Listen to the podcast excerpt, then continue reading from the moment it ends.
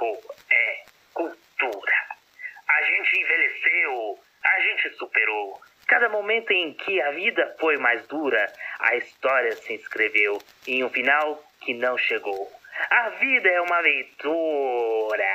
Para, para, para, para, para, para, para, para.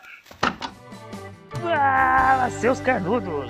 Está começando mais um Bota Disco aí, o seu podcast gravado de forma altamente duvidosa. Aliás, não se esqueçam de ativar o sininho no streaming que você esteja usando, assim para receber as notificações dos próximos episódios e avalia bem a gente, porque isso faz com que o nosso trabalho seja divulgado e espalhado para mais pessoas.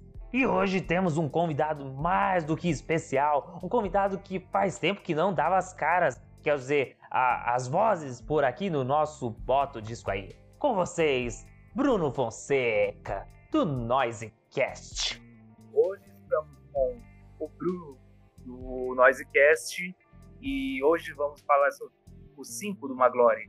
Essa banda que para mim já virou clássico do rock indie brasileiro, alternativo, misturando MPB desde 2019, surgido em Salvador e que hoje atualmente a banda é formada por Thiago Oliveira na voz e guitarra, Lelo Brandão guitarra e synth, Felipe Dieder bateria e Lucas Gonçal Gonçalves no baixo.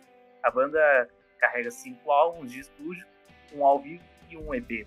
E hoje vamos falar do quinto, que por coincidência se chama Cinco, só que em algoritmos romanos. Bom, como falamos, a banda tem cinco álbuns. O primeiro foi o Veroz, foi acho, lançado em 2010, se não me engano. É, 2013 lançaram Vamos Pra Rua e não tinha nenhuma é, intenção de ser o Vamos Pra Rua no sentido político, como estava tendo as passeatas.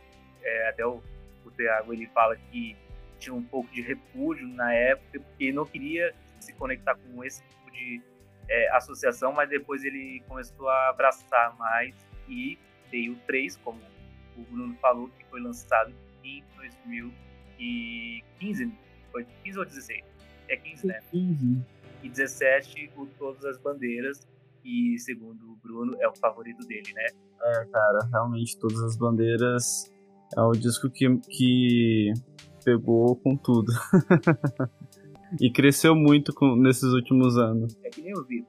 Cada ano, cada mês, às vezes muda o disco.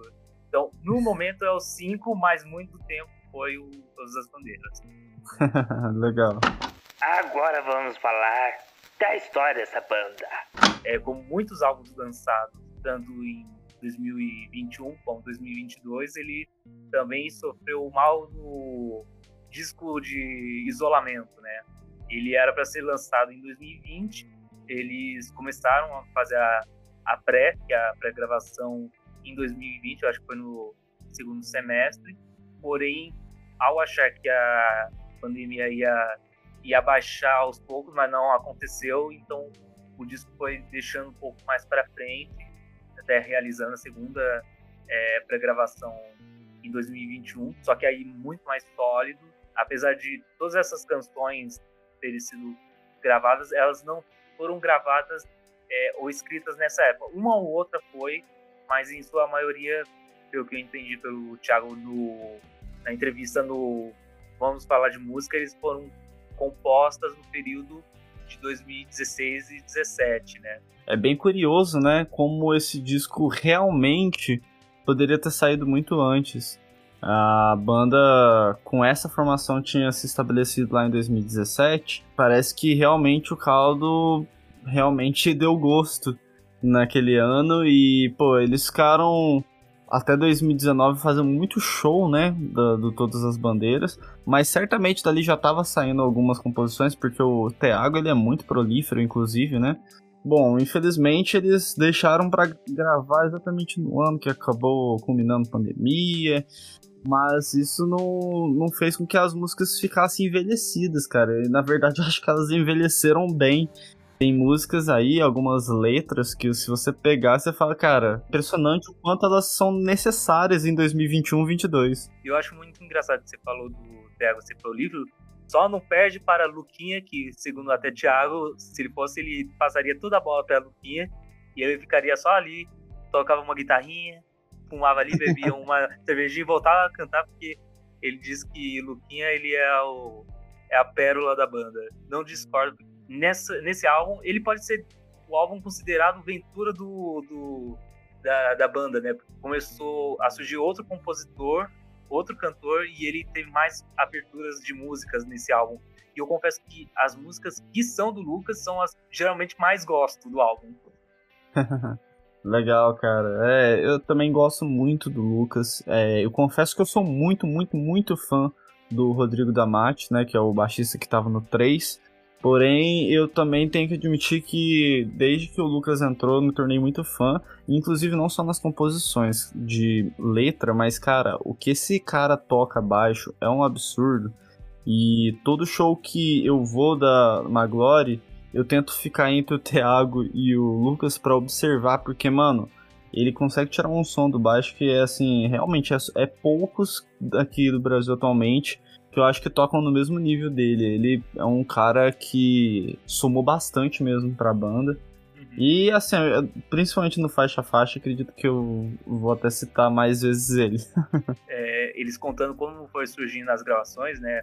Ou pelo menos as criações, o Thiago ele falou que ele estava no apartamento dele, que era um, como eles chamam de QG do pessoal de São Paulo, muito bem frequentado, e aí o apartamento de cima e o do lado estava vazio. Então ele falou: bora começar a fazer ensaio, que esse é o momento.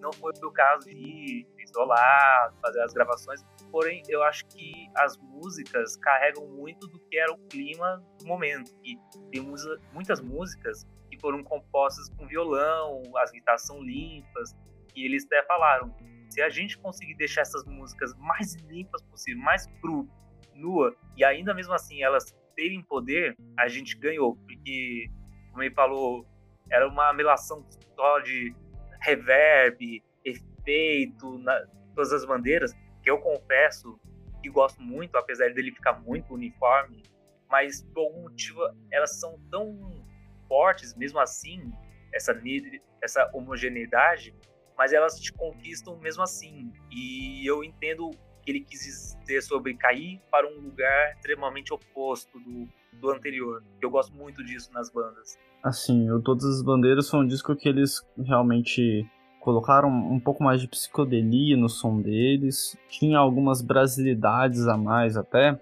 mas aqui no 5 a gente vê uma evolução muito grande nessa parte de realmente pegar a música na essência.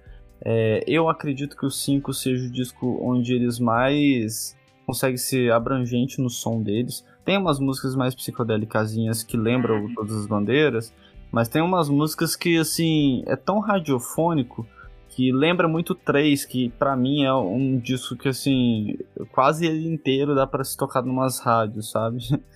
E ao mesmo tempo esse disco também consegue lembrar coisas do, do disco Vamos Pra Rua. Que inclusive eu já vi uma entrevista que o Thiago fala que ele adora a sonoridade do, do Vamos Pra Rua e tal. E acho que aqui no 5, na onde coube, ele conseguiu trazer um pouco da vibe do, do Vamos Pra Rua pra cá. E acho que isso daí para mim é uma visão de que o 5 talvez seja o disco mais completo da Maglória, assim, consegue trazer coisas novas e ainda pegar coisas do passado. Sim, porque ele falava que quando compôs o as Bandeiras, as canções eram em 2014 e 15, e, e todas as influências que ele teve, ele até corrige o, o entrevistador que não é Tame Impala, que na minha opinião, bem sincera, quando ele falou Tame Impala por Todas as Bandeiras, pra mim não tem, eu não enxergo nada de Tame Impala, eu acho que tá um pouco em outro lugar. Pode ter um momento ou outro da guitarra, mas é muito pouquinho. E é como ele fala, na verdade, a referência é Paralamas do Sucesso. E eu acho muito legal. Eu tava vendo uma entrevista sobre uma outra banda, agora eu vou esquecer o nome dela, que ela cantava em inglês, e ela falando, não, não é Tame Impala, é Clube da Esquina. Cada vez mais as referências são muito mais brasileiras, só que as pessoas só lembram mais dos internacionais. E eu acho isso é um lembrete para a gente lembrar que tem muita coisa ainda nacional que é muito bom ainda. Assim, eu realmente não consigo entender tão bem quando as pessoas conseguem tipo, falar que Tame Impala influenciou parte da Maglory. Realmente eles gostam de, de, alguma, de algumas coisas, não, devem gostar de bastante coisa da, do Tame Impala. Mas tem referências que são mais claras, assim, inclusive no Todas as Bandeiras, e é isso que você falou de psicodelia nacional, sabe? É, você pega, sei lá, músicas de Loborges, né, do Clube da Esquina, você pega os próprios Beatles mesmo, acho que é muito mais claro a influência. Principalmente, inclusive, com a entrada do Lucas, né? Ele é um cara. Bitomaníaco maníaco. É, assim, ele consegue trazer a vibe Beatles nas músicas de uma forma, tipo, muito grande. E no 5 é uma coisa que eu vou acabar citando algumas vezes do quão claro é isso.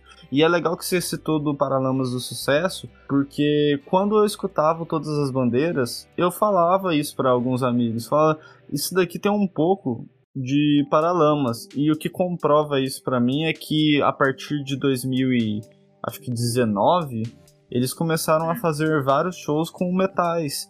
E cara, isso funcionou demais, tanto que se vocês pesquisarem aí, né, você que tá ouvindo a gente, Maglory ao vivo tem um, um meio que um, como se fosse um DVD, né?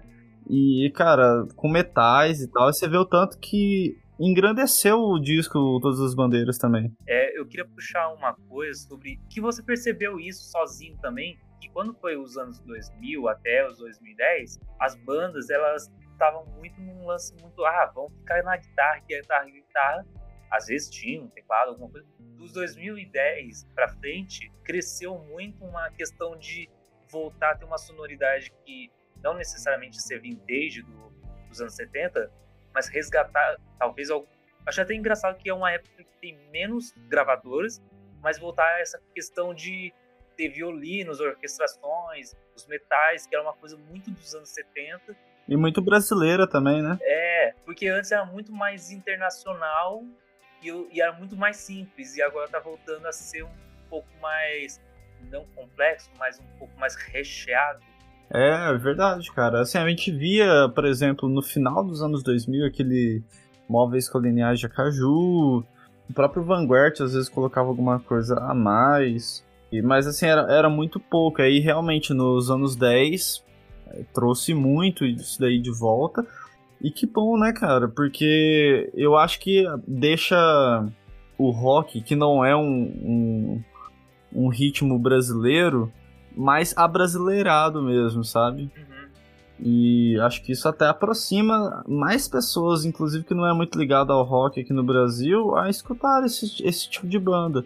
Tipo, Maglória é uma, hoje em dia, mas assim, já de uns 5, 6 anos pra cá, é uma das bandas que, assim, se eu tô num lugar que as pessoas não ouvem rock, mas eu quero colocar alguma coisa que aproxime um pouco, Maglória é sempre uma das primeiras que eu lembro que pode ser, que pode agradar o pessoal, porque o foco da Maglore, é, além da música em si, né, é fazer letras que tocam as pessoas.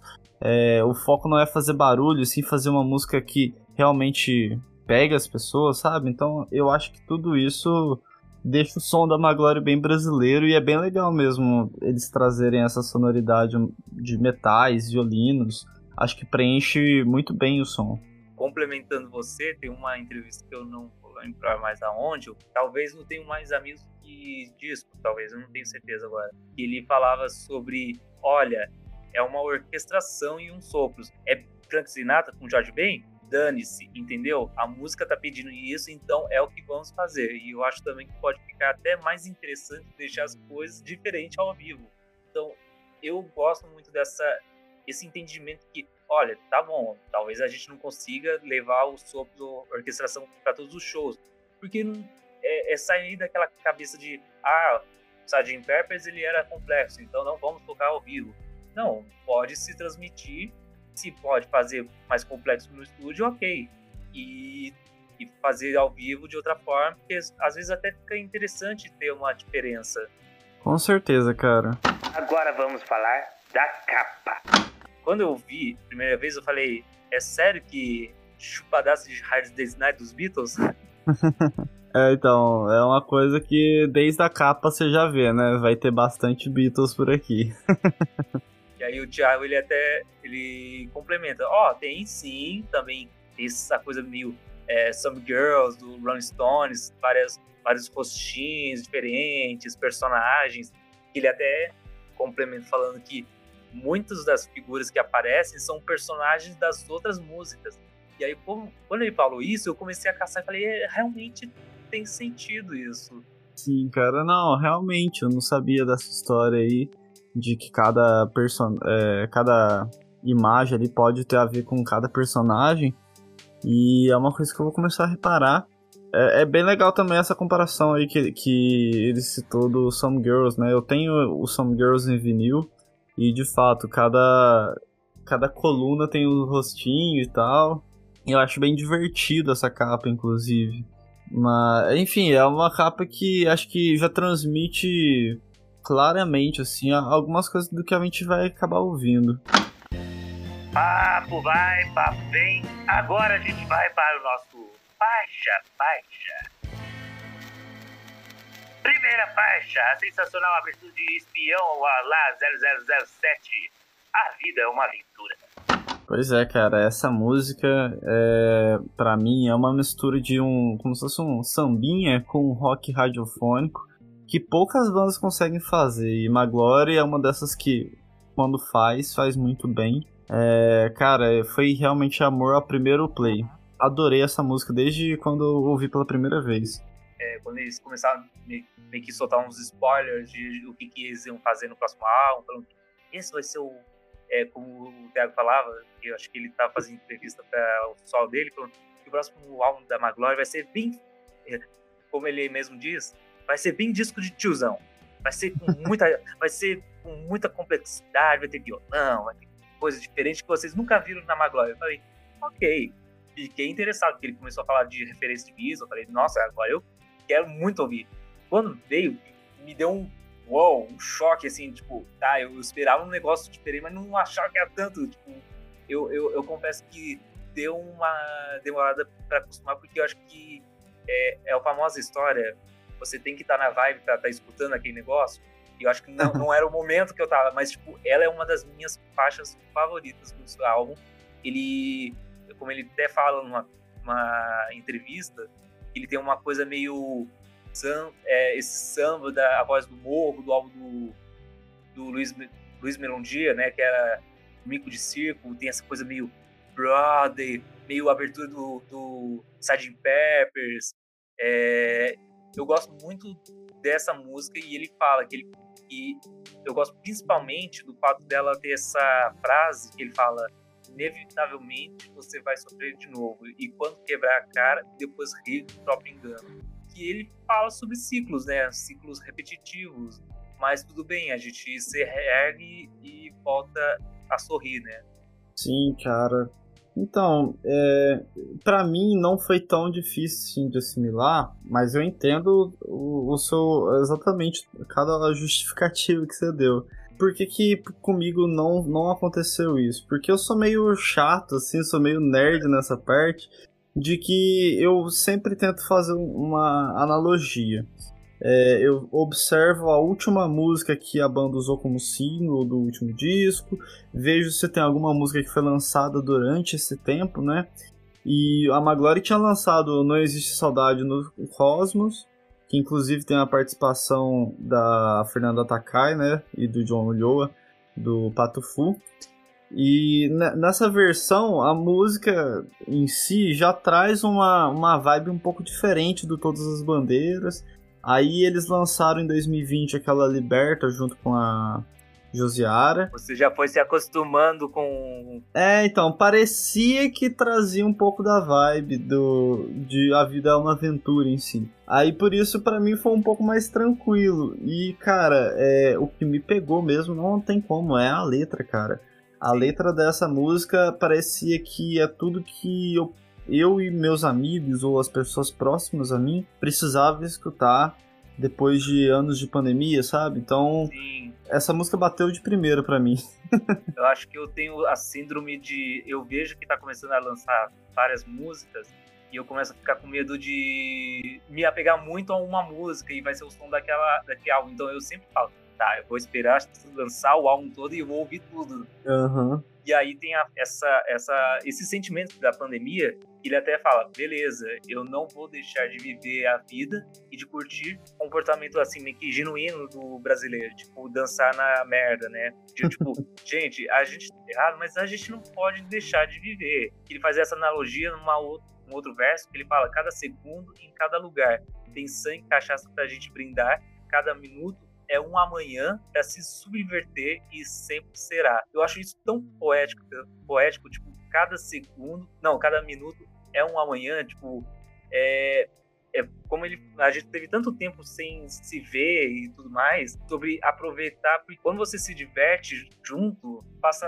muito rápido as coisas, né? E aproveitar isso o máximo possível, e mais ainda depois de tanto tempo separado, né? E dar valor a isso, né? Sim, cara. E acho que talvez uma coisa que eu tenho um carinho tão grande por essa música também é isso que você falou, falar sobre a vida, né? É, eu adoro filmes que falam sobre a vida assim como ela é. Eu adoro séries que trazem tipo a vida no cru mesmo, sabe? E ter uma música que fala mais ou menos de como é a vida, né? Que a vida é uma aventura. Acho que é um resumo do, do porquê que eu gosto tanto assim também, sabe? Acho que ajudou a gostar. Fala que, meu, esse refrão dela sei lá, acho que na terceira vez que eu tava ouvindo eu já tava cantando junto.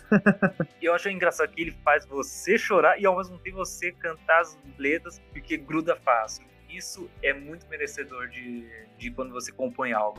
Segunda faixa para sentir falta da morena e nem conheceu. Amor de verão. A baladinha power pop bem Beatles vibe the Sun totalmente Harrison na veia. Pois é, cara. Amor de Verão é aquela música que quando, sei lá, Kunk tava na vibe dos Beatles, quando as bandas lá dos anos 80 faziam reverência a Beatles, faziam, Magloire pegou a vibe e fez nessa pegada, na minha opinião. E, cara, eu confesso que nas primeiras vezes essa música não bateu comigo, ao contrário de, da música anterior. Essa, ao contrário, me bateu muito forte quando eu vi.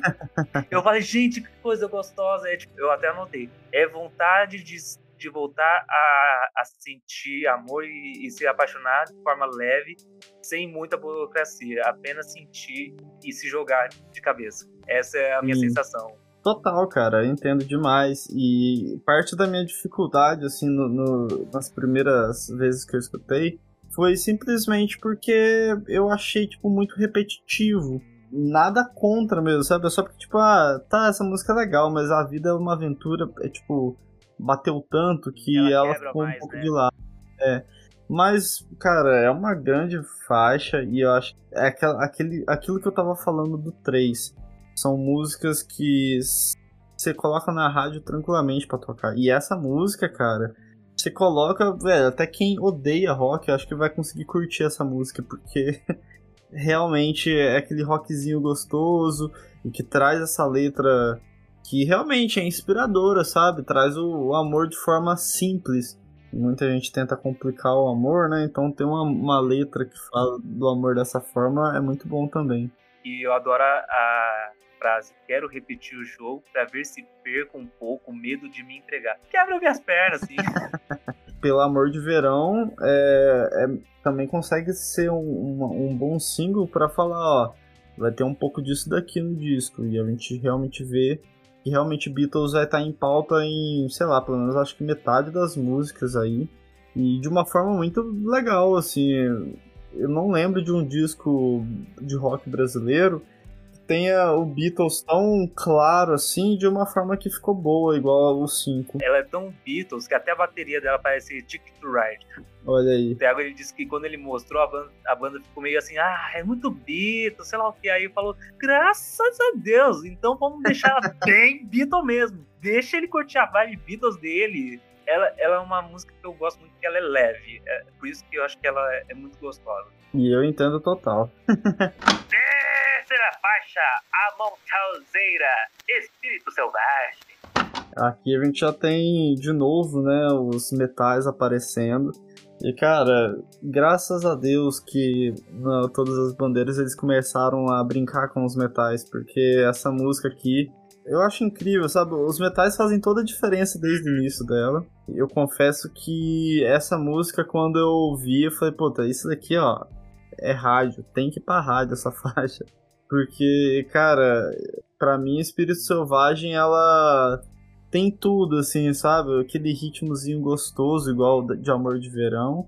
Mas de uma forma mais maglore, sabe? Eu acho que essa música é um pouco mais maglore mesmo. E, porra, o refrão dessa faixa fica na cabeça mesmo se você não gostou muito da música. Isso eu achei demais.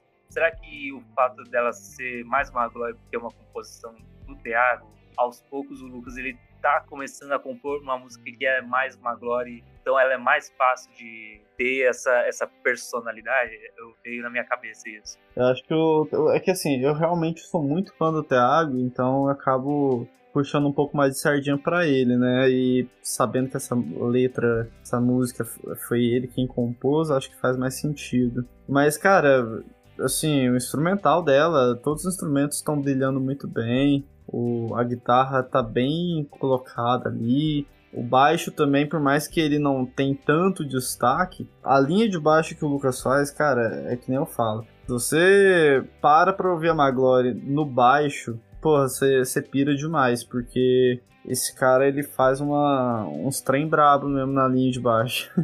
eu só acho assim, não sei se você reparou nisso, é que tem coisas, tem alguns detalhes que eu falo, gente, isso aqui, se tivesse isso um pouquinho diferente, ia dar um tchan tão grande. E eu acho que quando ele fala é, não tenho guerra com ninguém, aí a resposta vem com uma guitarra, né? Que ele tem um bem. Só que ela é tão baixinha que no dia quando eu ouvi no, no busão, eu falei, gente, mas eu sei que tem um negócio e não é o busão, ela tá muito lá atrás. E se ela fosse mais uhum. altinha, ela deve ser delícia no, no ao vivo, porque ela deve ser mais alta. Pô, com certeza. De resto, segundo o Thiago, ele disse que a música ele é meio que uma homenagem ao Ricardo Spencer, que é diretor da Globo, e eles estavam num dia de saideira, tipo uma festa, chama Prato do Dia, e aí tava super chovendo, e aí uns cara começou a encher o saco deles, eles estavam super bêbados, aí ele Ô, oh, meu irmão, eu não quero guerra com você, mas também não mexa comigo. Tipo, se você mexer comigo, eu também vou partir pra cima, mas eu não tô afim. É, é, é, como ele disse que é o puro espírito selvagem. E eu acho ela super irmã gêmea da Beleza de Você, que é uma música do Vem Pra Rua. E um ponto que você citou, assim, que eu preciso reafirmar é que eu tô muito ans... é, depois que a Maglore começou a tocar as músicas novas, eu não fui em nenhum show deles. Uhum. Mas eu tô muito, muito curioso de ver essa música ao vivo porque esse refrão dela parece que puxa muito para que todo mundo grite bem alto a faixa, sabe? Eu sou assim há séculos. Mano, é, tem uma. Ele musicou de uma forma muito, muito legal essa faixa. É aqueles refrões ou melodias que eu falo, gente, eu sei que eu já ouvi isso em algum outro lugar, que é tão familiar. E ela fala sobre esse lance de quebrar ciclos literalmente de milênios. É uma coisa meio de ancestralidade que a gente tenta cortar, mas de certa forma que ainda é entranhada no DNA das pessoas. A gente pode até fazer diferente, mas sempre vai ter um pouquinho do passado da gente, pais, dos avós e etc. Isso. Indo para a quarta faixa, que faz você dançar chorando ao mesmo tempo? Talvez. então, cara, essa música eu confesso que eu acho muito gostosinha de escutar. Mas eu acho, até se você olhar os plays do Spotify, algo que justifica um pouco é que a letra ela fica naquele negócio, né? Ninguém gosta de admitir, mas é uma coisa que tem muita história de amor que acaba acontecendo dessa forma que as pessoas só percebem que perdeu uma pessoa que gosta, ou que realmente fazia muita diferença na vida, quando já, já era. Nem me fala! Nem me fala! ah! É, é hit nervoso. É, aquela, aquela. Sabe aquela ferida que ninguém quer tocar, mas quando toca você vê que é necessário também? É a casquinha do joelho. É o casquinho do joelho que você vê que tá sarando e você vai e volta a sangrar de novo. Exatamente, cara. Bela analogia. Essa é uma das faixas que eu falo. Você tem que prestar atenção nesse contrabaixo do Lucas. Uhum. Porque, cara, é sensacional. Tipo, pensar que tem um baixo tão gostoso assim numa faixa. Isso é louco, velho. Pra mim, o instrumental realmente brilha muito aqui. Até pelo Lelo, né, que tem um solinho de guitarra que eu falei, nossa, mas o Lelo fazendo um solinho desse assim no meio de uma música da Maglore me surpreendeu e de forma positiva. Nossa, fiquei mais derretido do que queijo quente na chapa quente. Eu acho engraçado como cada um tem uma percepção de música, né? Eu voltando aqui clássico do pessoas com referências internacionais e eles falam, não, isso é mais nacional do que pensa.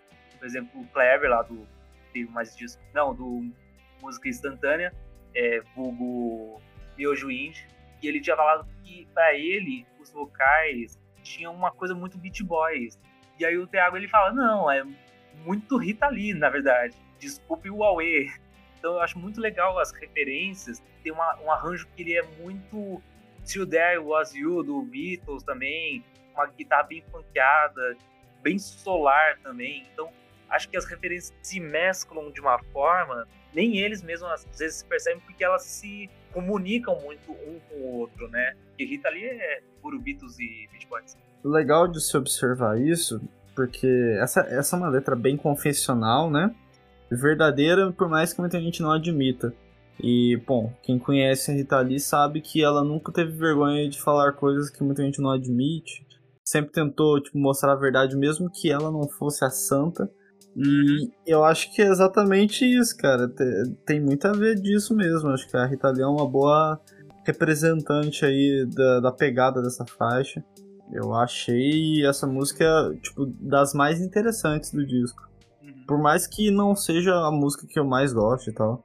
Difícil escolher um álbum com tanta música. Pois é, ainda mais 13. É, ótimo número! Vamos para a quinta faixa, a politizada rockista, ele.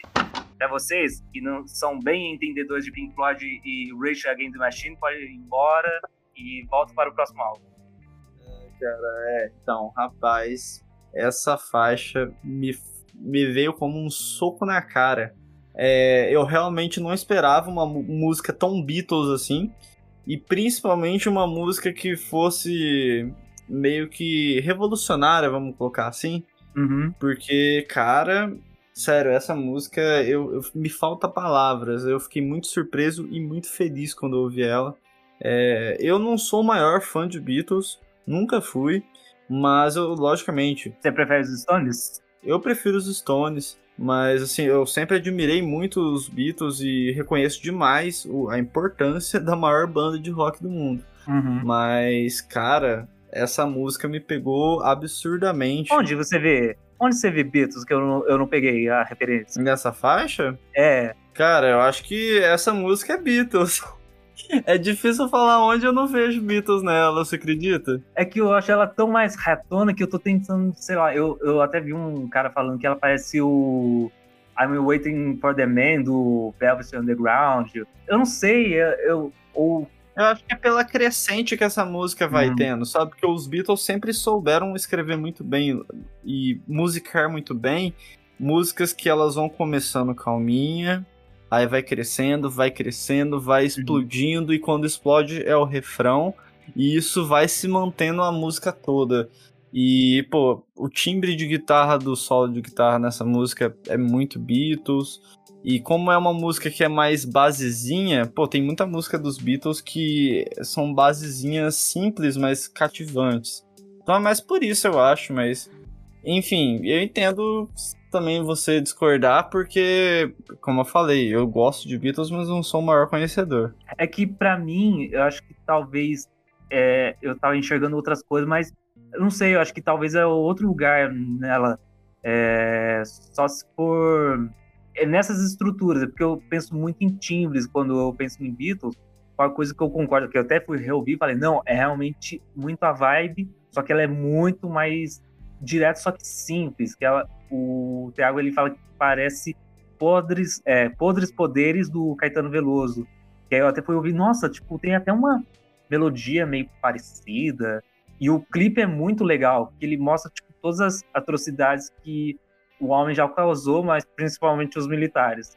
E eu fiquei na dúvida se você se você entendeu isso ou só foi eu. Porque quando ele tem uma hora começa a cair umas lamas e eu pensei, isso é tipo uma referência à barragem de Mariana? Talvez também, é... acho que pode ter a ver. E acho que assim, a intenção é exatamente falar. Por, por exemplo, né? Não, não, não é referência nem à lama que eu tô querendo dizer isso. Mas, por exemplo, ao povo agro né, do, do país, que eles também eles acham que eles estão fazendo tudo que fazem porque eles é que mandam na economia do país e não sei o que e que isso é o mais importante uhum. enquanto na verdade eles não estão vendo as destruições que eles também fazem com isso e que se focar só no que eles querem o restante do país está fudido igual sabe uhum. então assim acho que pode e essa referência da da, dessas empresas aí de que estão envolvidas nesses escândalos de Mariana e tudo mais.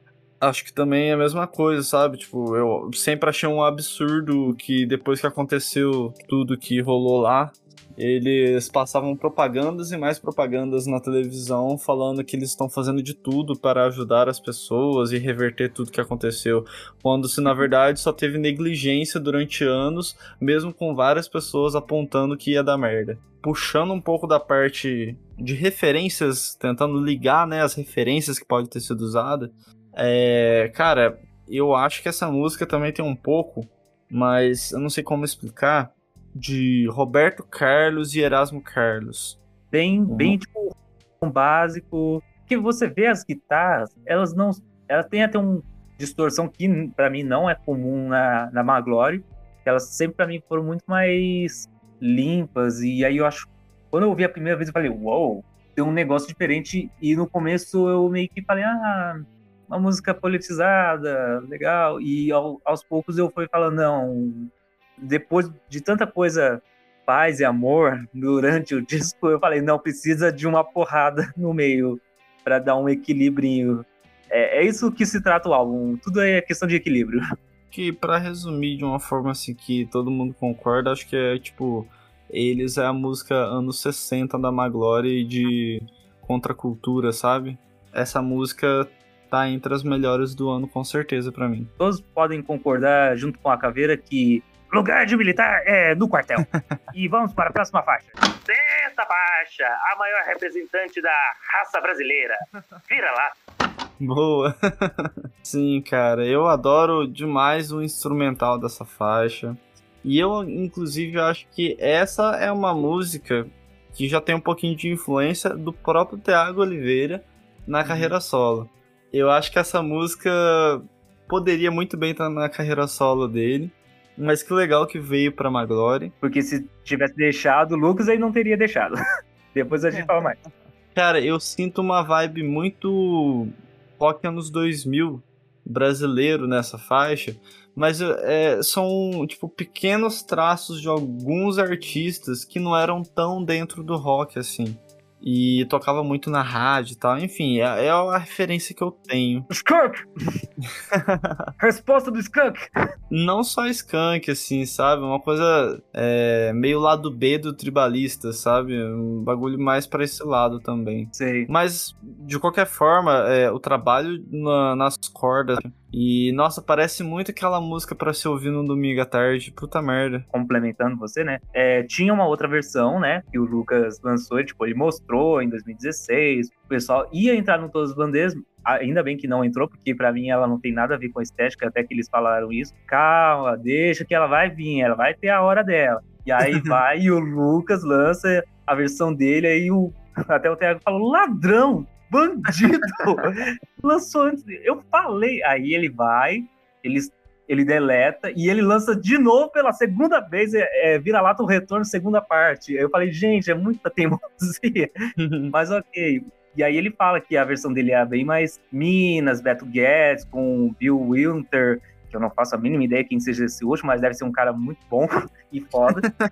eu confesso que ouvi a versão dele e gosto realmente mais da Maglory. Eu acho que ela tem muitos mais detalhes e tem uma sutileza. E, e, é como ele fala, né, que a, versão do Lucas era muito mais melancólica. E eu acho que ela tem um up muito mais para cima, como que vem até essa referência do Skunk e o Tribalista, como você falou, tem esse negócio muito mais up. E eu acho muito interessante como ela deu voltas e voltas e ela chegou nessa versão final. e eu gosto muito dela. Inclusive, eu esqueci de escutar a versão do Lucas. Eu vou até fazer isso depois de fazer aqui o programa. Uhum. Mas eu sinto que essa faixa, acho que realmente tinha que sair aqui, nesse no 5. Uhum. Porque se você reparar no trabalho instrumental, cada momento que te, aparece algum instrumento diferente é tão bem completinho que não ia encaixar com todas as bandeiras. Não. E acho que ela realmente saiu no momento certo também. Enfim, é uma ótima faixa ali, é bem meio de disco mesmo. Essa primeira metade aí do 5, ela é muito pegajosa, assim, muito boa mesmo. Uma coisa que o Thiago falou assim, essa música é, um, é, é top 3 do, do álbum para ele. E se ele tivesse entrado no Todas as Bandeiras, eles teriam estragado com um monte de efeito nela. Então, ele, ele fica muito feliz de ter entrado agora, né? E eu lendo, porque eu demorei para meio que assimilar o que seria a letra, né? Porque eu acho que eu tenho muito a mania de ouvir e a letra fica um pouco mais por último. Eu começo a assimilar mais o som. Acho que é mania de ouvir muita música internacional e ouvir o som primeiro, né? Uhum. E aí eu entendi que é sobre um casal que terminou e mas às vezes se encontra, mas não é mais o mesmo. Tipo, é, e como se ele, se um deles sempre voltasse como um cachorro meio carente, mesmo sabendo que vai levar uma bronca, tipo, já foi, cara, tipo, supera. Sim, ou senão também de uma pessoa que assim, ela não é tão bem tratada no, no relacionamento, mas adora estar nele, sabe? Aí, uh -huh. tipo, ah, tá, me, eu sei que eu vacilo às vezes, então pode me xingar porque eu sou um vira-lata mesmo. Indo para a sétima faixa, a Harrisoniana, outra vez. Que é, como eu falei, né? Falando em slap guitar. Então, cara, essa faixa é outro belo trabalho de cordas. É, eu estou um pouco indignado que hum. ela esteja bem atrás de plays da, da, do que as músicas anteriores. Mas, cara, tem uma coisa que me chama muita atenção nessa faixa que eu já quero deixar claro desde aqui. O Lucas, eu tô falando direto que ele é um ótimo baixista e tudo mais. Uhum. Reparem na linha de baixo dessa música, cara. Porra, eu acho que é uma das minhas favoritas na linha de baixo em si. Porque é muito bonito, cara. É simplesmente assim, o jeito que ele toca baixo, para mim, me pega demais. É uma música bem divertida. Não é das mais marcantes, mas é muito divertida. E tem um refrão maglorístico, né? Eu não sou um cara que conhece muito o Lulu Santos. O Thiago ele fala assim, perguntando se é para confirmar que se era bem folk mesmo. E ele falou assim, é bem folk. Então, vamos meter uns, uns lap steel guitar só que ele fala que todo brasileiro que tenta colocar isso vai cair no Lulu Santos. Eu não conheço muito o Lulu Santos, mas na hora que eu vi, caramba, é muito George Harrison. Principalmente carreira solo. Que o George Harrison ele começa a colocar muito metais e as orquestrações no trabalho dele solo, principalmente no Walmart Spins Pass. Mas, tipo, ele é muito bonito. E eu, eu vou jogar a pergunta. Quando ele fala só sei dançar com você, é só eu que teve a, um certo déjà vu da Tulipa Ruiz falando? Cara, eu não conheço muito bem a, a carreira da Tulipa Ruiz, eu conheço poucas músicas, então não posso realmente afirmar isso com você. é o nome de uma faixa de, de alguma música dela. Eu falei, hum, acho que eu senti aqui o Mr. Egg. Não sei se é verdade. Eu concordo com o refrão sobre você parar de ficar procurando o amor, né? E deixar ele só acontecer na vida nem sempre tudo que você fica procurando a, a flor da pele você encontra. Às vezes você tá lá perdido procurando, sei lá, uma caneta e você finalmente acha o controle da TV.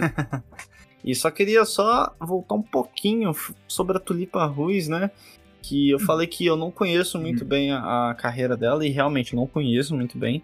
Porém, é, recentemente ela lançou o disco dela, né? Um novo disco dela.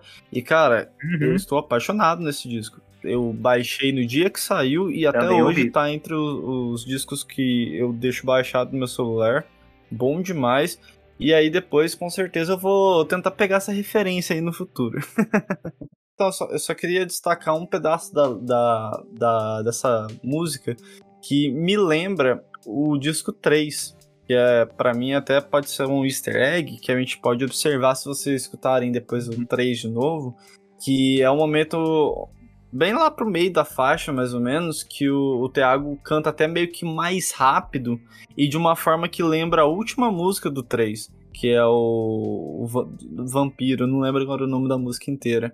É, mas é basicamente a hora que ele fala, justo quando eu não quero, não fui eu que procurei, eu já sofri por, por isso demais, agora tudo outra vez. Só que ele vai falando de uma forma muito rápida. E, meu, aquilo me pega demais. Vampiro da Rua 15. Isso aí. É, eu acho que essa música tem um pouco a ver com, com ela na métrica mesmo. Oitava faixa. A minha homenagem para minha melhor amiga, Pamela Martins. Transicional. Eu adoro o órgão dessa música. Eu, eu acho. É, tem tantos órgãos nesse álbum, eles são mais sutis. E eu falo, gente, tinha que ter uma música muito mais forte, porque com mais, mais esses órgãos, porque eles são muito fortes. É, cara, eu também. Eu sou bem apaixonado nessa faixa, viu? Eu lembro que a primeira vez que eu tava escutando o disco era 8 horas da manhã de um dia de trabalho. E essa foi uma das músicas que eu falei, putz, eu vou ter que voltar essa música aqui pra ouvir cada detalhe de novo, porque me pegou bastante. E acho que todo o trabalho instrumental dessa faixa me pega muito, mas realmente o órgão é bonito demais. E acho que a letra é de novo sobre a vida e relacionamentos de uma forma que muita gente acaba passando e acho que isso é o, a beleza da faixa, né? Eu gosto bastante dela. Eu acho muito legal que ele vai contando o Thiago nesse, nessa entrevista e eu falo, gente, começa a explodir mais a minha mente, porque eu já tava com essa, meio que um pouco dessa impressão, né? Ele fala que o Luiz Gabriel Lopes, ele era do Rosa Neon e também do Graviola e o Lixo Polifônico, ele estava incentivando muito ele compor durante a pandemia. E, como o Thiago ele falou, eu tenho uma dificuldade de compor em longa escala, tipo, várias músicas, é, meio que surge elas, né? E ele diz que durante uma, uma entrevista que ele viu da Hunters é, vamos ver se o meu inglês está bom hoje, gente. É Hunter Scamper, da, da série Euforia, que é uma atriz trans, e ele meio que tinha música e pá, a letra depois. Ele fala desse estado de mudança. E eu lembrei muito sobre a minha amiga, sobre a época dela, que ela se mudou e começar do zero. E para mim veio muito sobre isso, sobre se entender como pessoa, né? E entender que às vezes não é os outros mesmo. Às vezes, quer dizer, né, eu acho que tô errando. É, tá certo, tá certo. Eu achei que eu tava falando errado, mas é perceber que às vezes, às vezes a gente tava tão mal consigo mesmo que a gente acha que é os outros que estão tratando mal a gente, mas na verdade a gente tem que começar primeiro a se a voltar para si, estar bem consigo mesmo, depois voltar para as pessoas, né? E não existe certo ou errado na vida. A gente só precisa é ser como é. E eu acho ela, essa letra e essa música uma das minhas top 5. Tem que ser 5, porque 3 já tá difícil de escolher. é, eu acho que essa música, tipo, o nome transicional é bem, tipo, não é só uma palavra que hoje em dia é muito ligada à estética capilar. É também na, na parte de, de transicional de de vida mesmo, sabe? Quando a gente tá num, uhum. num, período de transição na vida e de momentos, do, do, seja da carreira de trabalho, qualquer coisa do tipo. Acho que tem muito a ver sobre isso também.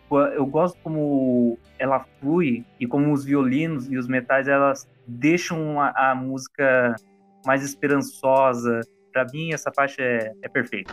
na faixa, a regueira inentona. É vez de tudo. Cara, essa música é muito boa. É... Eu gosto muito de como ela começa. eu acho ela, sabe, esse ritmozinho meio que dançante, mas calminho ao mesmo tempo. Eu acho gostosinho. Eu, eu acho engraçado que na primeira vez que eu, eu acho que ela, ela entra mais, um pouco mais difícil na, naquele lugar de. E nem ela e o eles, né? Quando eu começo a ficar com medo que a música tá, sendo, tá ficando forçada, né? Que até o, o Thiago ele fala: Não, eu teve um momento que eu comecei a compor eles e eu falei, não é num lugar de ficar forçado de ser tipo, nossa, eu quero ser político. Não, tem que ser um lugar de ser intelectual, mas ser espontâneo. E no começo dessa eu fiquei tipo, hum, ah, ele tá contando os isentões que fica fingindo que não que não estão sabendo de nada e depois falam um monte de bobagem. É tipo o cara lá que tinha falado que o Lula ia inserir banheiro unissex em todas as escolas e depois é preso por pedofilia. Tipo, é, ele começa a falar, não, não é isso aqui, fica atacando todo mundo e de repente ele é o hipócrita e é preso depois. Pelo menos ele é preso nessa, na, na música, né? Ao contrário de algumas pessoas. Pois é. Se a Blitz tivesse uma vibe mais política, ela seria uma música que a Blitz teria composta. Belo pensamento aí. Nunca tinha parado para pensar desse jeito. Mas, cara, é, é, interessante, né? Como essa música. Eles foram. Eu acho curioso, né? Que eles foram mudando o nome do, do personagem diversas vezes até parar em Reinaldo. Reinaldo. Mas acho que é um nome bem brasileiro, né? Pelo menos eu. Sempre que ouço esse nome, nossa, é um nome muito brasileiro, enfim. eu acho que, assim, para destacar, eu diria que o, o, o, trabalho de metais dessa música aqui é, uhum. é, bem, bem gostoso, assim. Eu acho que é um dos mais um da, dos, do exemplo de que os metais fizeram muito bem na Maglória. Uma coisa que eu gosto muito é do refrão. Eu acho muito incrível que o refrão, quando você ouve ele, que ele fala, ah, ao revés de tudo, sem nenhum segredo, cansado do mundo e sobrevivendo, que é muito a nossa esses nossos dois últimos anos, né? E se entender, mas a gente segue sobrevivendo com tais dessas horas de verão que não chega aqui, tipo, esse verão que existe, mas pelo fato da gente estar antes de estar muito preso à pandemia, a gente não podia saber é, sair, né? E ficava só no nosso quintal. E eu acho que ela esse refrão parece que a música vira outra. É, ela, ela tem toda uma outra vibe, e aí quando chega no refrão, ela é outra música vou admitir aqui, hoje gosto muito mais dela, mas para mim ela é a ervilhinha do álbum. Como diria a caveira. Selo de qualidade, ervilhinha, ervilhinha, ervilhinha. Fora, eu acho que o refrão me fez voltar a ouvir mais ela e a parte minha voltar a gostar dela, porque no começo eu fiquei meio, ah, legal, vamos falar cara centrão, centro é do mesmo jeito, gente. Eu não considero ela a ervilha do álbum, mas para mim fica nítido que o álbum perde um pouco daquele nível que estava até a metade dele. Mas isso não é um problema, até porque uhum. acho que um, um, disco é exatamente sobre isso. Eu gosto quando tem os níveis e desníveis mesmo.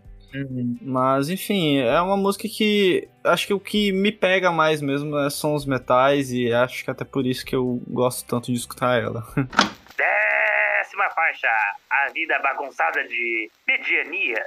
Então, cara, essa é outra faixa que foi que nem transicional. Quando começou a tocar, chegou no meio, assim, eu falei, não, peraí que eu vou ter que voltar porque essa música tá muito divertida. É uma das composições que eu fiquei assim, cara, Maglory é foda, não tem mais o que dizer. Acho sensacional a letra dessa música e a forma de fazer a melodia da letra ficou muito bonita. Eu amo os violinos dela, que ela até o, o Thiago ele fala que é a favorita do álbum dele. E ela me lembra muito a mesma intenção e vibe do teatro dos vampiros do, da Legião Urbana, né? Sobre meus amigos estarem na mesma, mesma vibe, que nem fala o refrão. Eu tô perdido, eu tô igual a você, bom amigo. Que tal a gente se ver? Tipo, a gente tá fudido, mas bora se encontrar e conversar e tirar um pouco desse peso da cabeça que eu acho que é o jeito fácil da gente meio que se levantar, né? Porque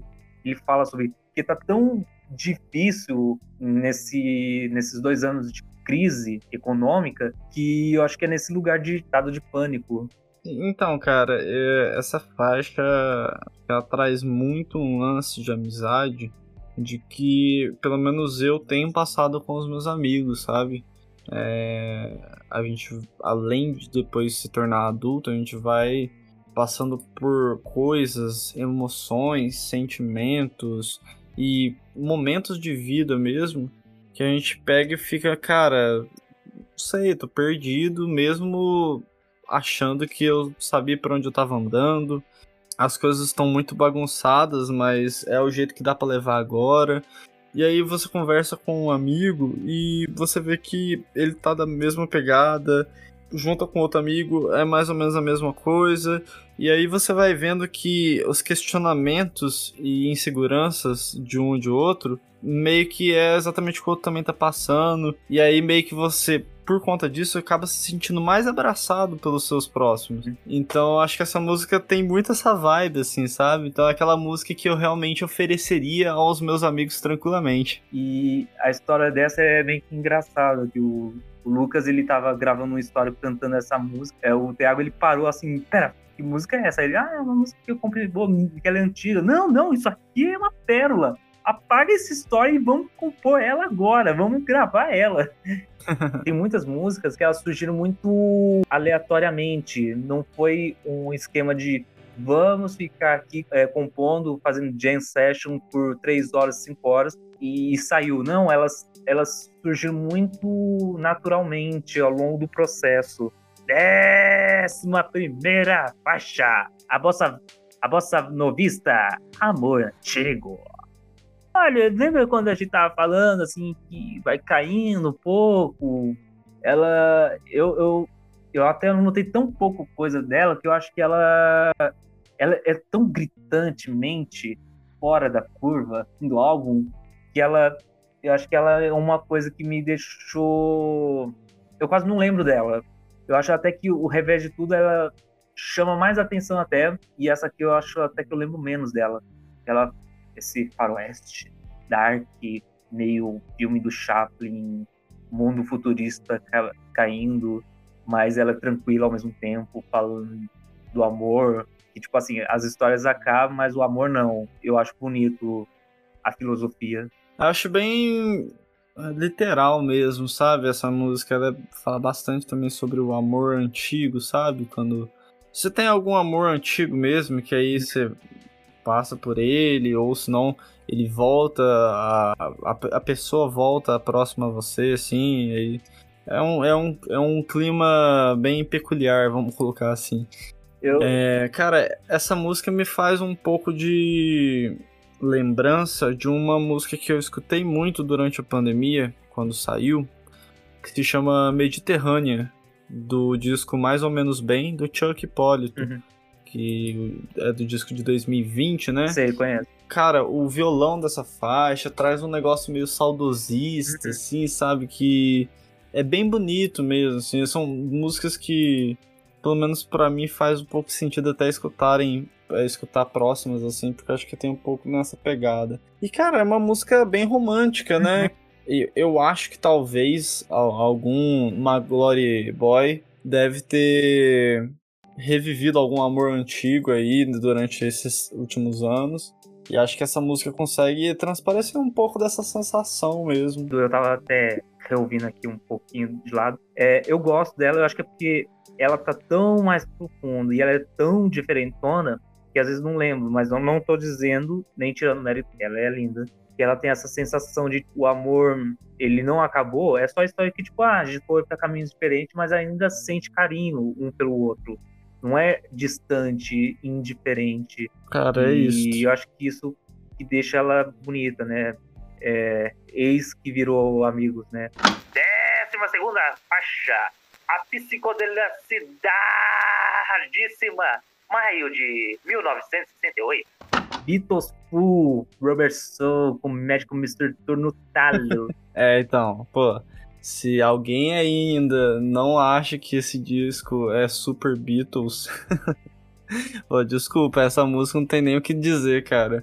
É, parece que o Beatles incorporou uma glória e criou essa faixa. Eu, eu, acho que eu já tinha ouvido falar dela, porque eu, eu tenho visto a entrevista antes de ver o álbum. Falei, tá bom, vai ser psicodélica. Aí quando eu ouvi, eu falei, caraca, é. essa faixa mais foda da vida que eu tô ouvindo até agora. É incrível, eu entrei né? muito na vibe.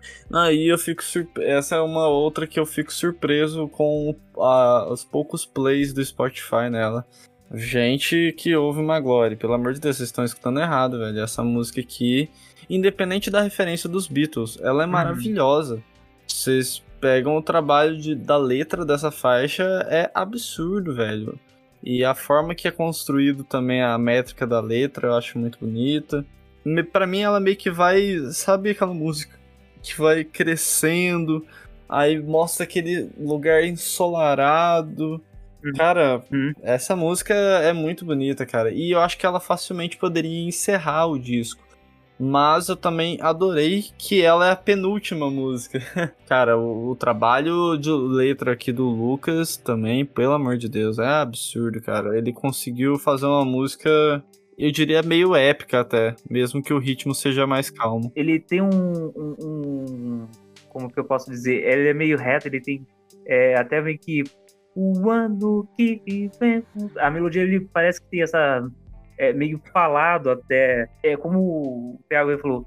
É uma música que, tecnicamente, estamos falando com muitas aspas mesmo. Ela não tem nada demais, porque é um monte de informação histórica. Só que o jeito como ele fez é o que torna ela muito grande porque ele narra todos os acontecimentos desse ano e depois ele fala que em meio a tudo isso nasce a mãe dele, que eu acho que é uma das músicas mais bonitas, porque ele não, ele não fala de um sentido ah, minha mãe era maravilhosa por causa disso, porque ela fritava o ovo e batatas fritas como ninguém. Tipo, ela é uma música em homenagem em meio a tanto caos e também outras coisas boas, né, que aconteceram durante o ano, surge a mãe dele e ela é muito gostosinha, de psicodélica. O refrão, ele é muito é é muito fácil de pegar. Eu, eu acho que o Lucas ele pegou a essência da Maglore sobre ter refrões chicletes. Sim, cara, demais. E assim, eu gosto muito das referências a Beatles que eles colocam, né? As cores do Yellow Submarine, coloca o álbum que repartiu a maçã, né? Fazendo referência também. Acho que um, um outro trecho também que me marca muito nela é quando eles falam um hip mira o Woodstock, o rock era contra a cultura. Que realmente, né, lá nos anos 60 era assim o, o Uhum. rock. E mesmo sem, sem tanta revolução, vamos colocar assim, no rock da Maglore, eu acho que eles conseguem trazer um pouco da essência contra a cultura que o rock tinha naquela época, na- numa música de 2022, sabe? E, cara, é uma homenagem, né, que o Lucas fez à mãe dele, mas, cara, é uma homenagem até ao ano de 68 mesmo, com tantos Uhum. acontecimentos históricos assim, né? É impressionante. Sim, é falar sobre a vida, cara, e quando fala sobre a vida, dificilmente eu não vou gostar. E eu não duvido que um monte de gente vai procurar os acontecimentos que ele cita, tipo, no Google, porque é muita informação. E ela tem essa vibe tão, é, como eles até falam, meio white album, mas pra mim tem uma vibe muito Cosmotron do Skank. E eu adoro a, a, a última frase, né, que fala um hippie olhando a lua enquanto o astronauta vê a paz. O choque de, de é, visões, né, porque pro, o astronauta lá, ele tinha a paz porque tava só ele ali, ele imaginando a lua linda ali azul, e ele falando: não, a gente conseguiu chegar aqui, então a gente consegue chegar na paz. E o Rip tá lá contra a guerra, lutando contra. que na época tinha o Vietnã, né? Então eu acho muito legal os contrastes de imagens, né? Em uma frase só, né? E os dois almejam a paz, só que estão em situações diferentes, né? É! 13 faixa, número maravilhoso, lindo. Vou parar por aqui. E é a bêbada para Gil e Donato. No início, eu estava com dúvida de quem estava cantando essa faixa, confesso. e é, uma, é um encerramento muito bonito, cara, de verdade. Foi. Me surpreendeu, não, não realmente não esperava uma música desse jeito para encerrar o disco, e eu acho que traz exatamente mais um pouco do que o 5 teve aí durante ele do início ao fim. É, essa faixa foi composta, é a primeira e única faixa, pelo que eu entendi, composta pelo Lucas e pelo Thiago, que foi um momento desses multi-encontros na casa e o, Thia- o Thiago ele tava quase dormindo no sofá, que estavam já trilouco bebendo durante a, o dia.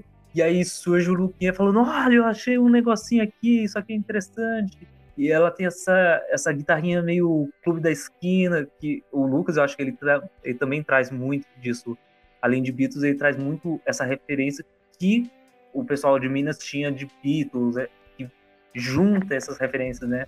E eu, eu gosto dela, mas eu acho que é como eu falei sobre as últimas músicas, ela cai um pouco e eu acho que é, eu, eu ouvi tão pouco elas que elas ainda são um pouco distantes na minha cabeça.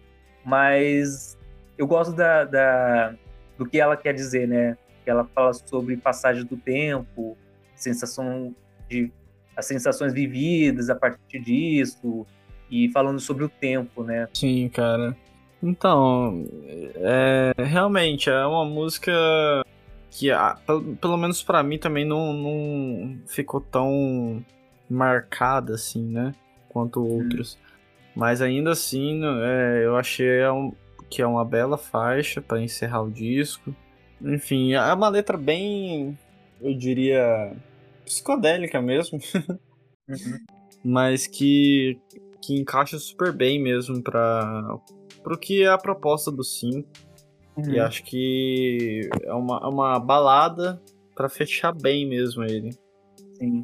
E por incrível que pareça, nenhum momento cita o Gilberto Gil e o João Donato. Eu até fiquei, tá bom, mas o que, que tem a ver com os dois? Tipo, só que aí eu não, eu não vi, além do que, sei lá, é, a figura como eles são como músico, mas sim talvez, como ele até o Thiago fala sobre a referência, como ele vê eles como pessoa, né? Pessoas que sempre viveram de forma autêntica e trazendo essa paz como pessoa, né? Como é, tratando as pessoas como pessoa mesmo, né? Enfim, fecha lindamente, como você disse. Agora, para finalizar o nosso podcast, você bota ou não bota esse disco aí de novo, Bruno? Pô, boto duas vezes por dia se deixar. Seguidos. eu faria o mesmo. É, não que eu não tivesse feito isso outras vezes. Imagina. Sabe? Boto o disco sim pra tocar. É, esse disco é cheio de músicas maravilhosas. Como eu disse, A Vida é uma Aventura é uma das melhores músicas de abertura de disco que eu já escutei, tanto na música nacional quanto internacional. É, o disco tem letras absurdas. Eu ainda tenho um carinho maior pelo seu disco anterior, né? O Todas as Bandeiras, do, da Maglore. Mas ainda assim tem momentos épicos aqui. Iris, uma música absurda, transicional, Revés de Tudo, Amor Antigo, Maio de 68. São músicas que cada frase dita aí nas letras é um, um soco que a gente leva. E por isso é tudo que a gente falou aí durante o programa todo com certeza o 5 da Magori eu boto para tocar sempre. Tinha uma época que eu tava muito afastado desse disco. E foi quando lançou e eu, tipo, eu falei, legal, mas talvez não ainda esse momento. Às vezes eu tenho alguns algumas umas coisas assim, tipo, lançou, eu tava tão eufórico pelo disco, mas não era aquele momento. E aí, quando eu comecei a ouvir de novo, eu falei, gente, eu não consigo parar de ouvir esse negócio. Eu tava realmente voltando a pesquisar sobre música é, MPB dos anos 70, esse estilo mais violão, com orquestra. E finalizando nosso podcast, estávamos aqui com Sami Murad, do Boto de Aí, e Bruno Fonseca, do Noisecast. Bruno, pode falar suas redes sociais e seu recado final. É isso aí, galera. Espero que vocês tenham gostado aí da minha participação aqui no Boto Disco aí. É sempre uma honra mesmo, Samir, me chamar aí para fazer algum, alguma, algum programa sobre algum disco. E, bom, gente, vocês conseguem achar eu no BrunoFonsecaXX lá pelo Instagram. E, claro, o Noisecast, né, o podcast que eu faço. É, se vocês pesquisarem arroba Noisecast Underline no Instagram, é lá onde a gente mais conversa com o nosso público. Lá é onde a gente sempre posta quando tem episódio novo, a gente fala de lançamentos da música, pergunta para os nossos ouvintes e seguidores quais discos, quais artistas, quais temas sobre música que vocês querem que a gente fale. A gente tem programas semanais no Noisecast. E, bom, se você gosta de Maglore e escutou aqui até o final, recentemente o Noisecast fez um programa sobre o Todas as Bandeiras tem 20 minutos de duração, é bem curtinho mesmo, de uma forma mais dinâmica, que eu acho que vocês podem gostar. E é claro, se gostam de música brasileira e, e rock em geral, rap às vezes a gente traz também, pop, enfim, a gente está sempre sendo bem abrangente no, no que a gente traz no Noisecast. E só queria agradecer mesmo aí do Samir ter convidado novamente o Noisecast. A gente tá sempre aí para participar. Valeu mesmo, mano. Adoro a sua presença, Bruno. E é isso, o nosso podcast. Você vai falar alguma coisa, Sam? Não, eu só falo que foi maravilhoso. Estou muito feliz pela participação do Bruno. Eu adoro o podcast dele. Eu, eu fui eu fui meio de, de cara de pau falando: Ô Bruno, adoro seu podcast. Sei lá o que. Quem sabe a gente pode gravar um dia, quem sabe? Aí foi rolando. É, é, é, a admiração é mútua e é isso. Eu agradeço demais pelas palavras. Bom, então, se você gosta de música, não se esqueça. Bota o disco aí.